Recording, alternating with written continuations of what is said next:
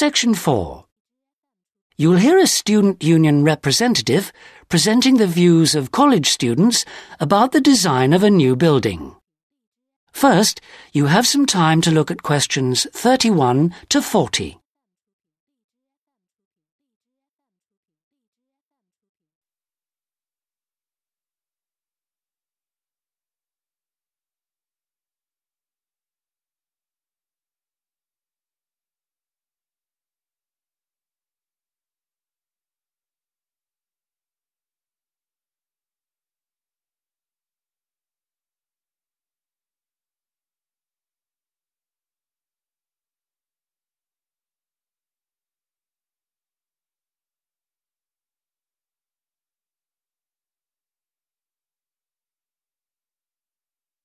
Now listen carefully and answer questions 31 to 40. We're very grateful that the committee has agreed that a representative for the Students' Union can present students suggestions about the design for the proposed new union building. Uh, we appreciate that some of our ideas may not be feasible in the circumstances, uh, but we do feel that it is important that the ultimate beneficiaries of the facilities should have some say in its design. if I could start by briefly explaining what steps were taken to find out student opinion and how we have arrived at conclusions. Uh, firstly, a meeting was held in the current union for our SU committee to explain the options. Then we invited all students to submit written suggestions for the design, placing cards in a suggestion box. These suggestions then provided the basis for the design of a questionnaire which was completed by approximately 2,000 of the college students over a period of three weeks. Uh, finally, the SU committee collated the results and drew up a report. If I can just hand around a copy of that report.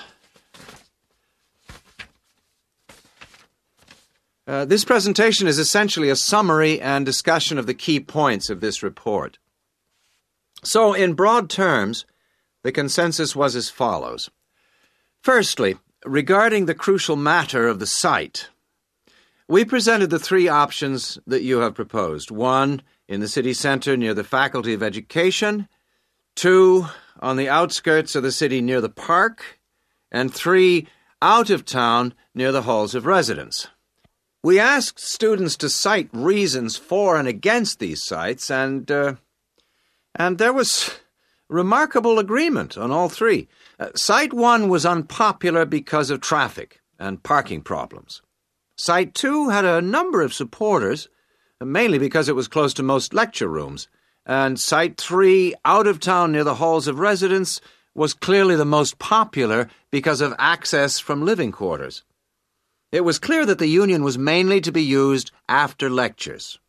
It was also felt that the larger site would allow more room for a choice of facilities.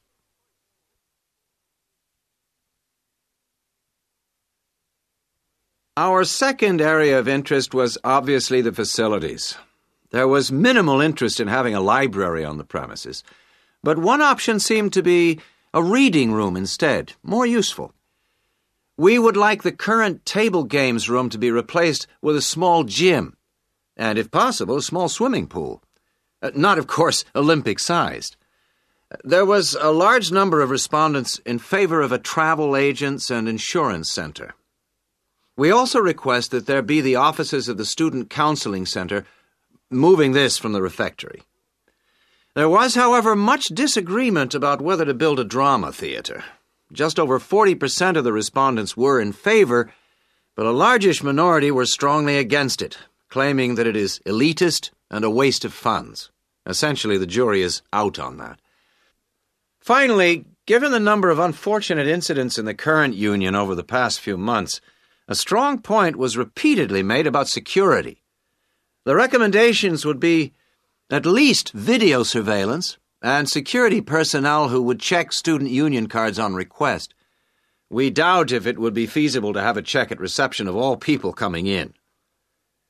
Well, uh, this is the summary of the views of the student population. As I say, fuller details are given in our report, but I'm happy to take any questions if you have them. That is the end of section four. You now have half a minute to check your answers.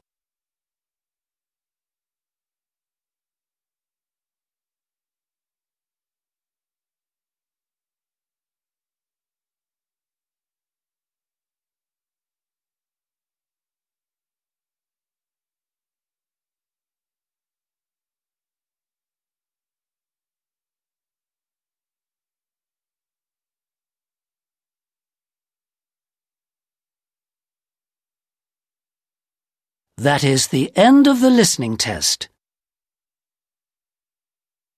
In the IELTS test, you would now have 10 minutes to transfer your answers to the listening answer sheet.